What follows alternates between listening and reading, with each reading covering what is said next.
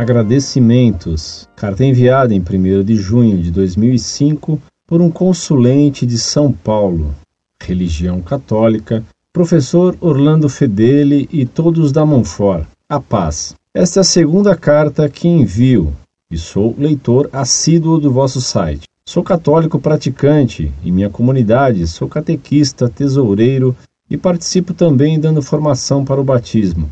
Na verdade, não sou nada, apenas contribuo com aquilo que aprendi durante minha vida desde minha infância. Estou apenas retribuindo o que Deus me deu.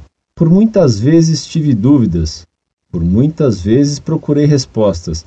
Até hoje, graças a Deus, encontrei tudo o que precisava, através do meu pároco e também através de vocês, da Monfort. No momento, gostaria apenas de parabenizá-los pelo excelente trabalho desenvolvido e de agradecer por existirem. Vejo que o mundo caminha para algum lugar diferente daquele que Deus quer.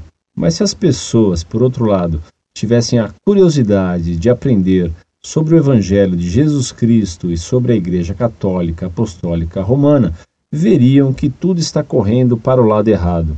Sou grato a vocês por darem esta oportunidade embora não acreditado por muitos, de colocar à disposição de todos os vários assuntos aqui tratados. Verdade seja dita. Aos que querem, a verdade será absoluta. Assim que eu tiver alguma dúvida, entrarei em contato.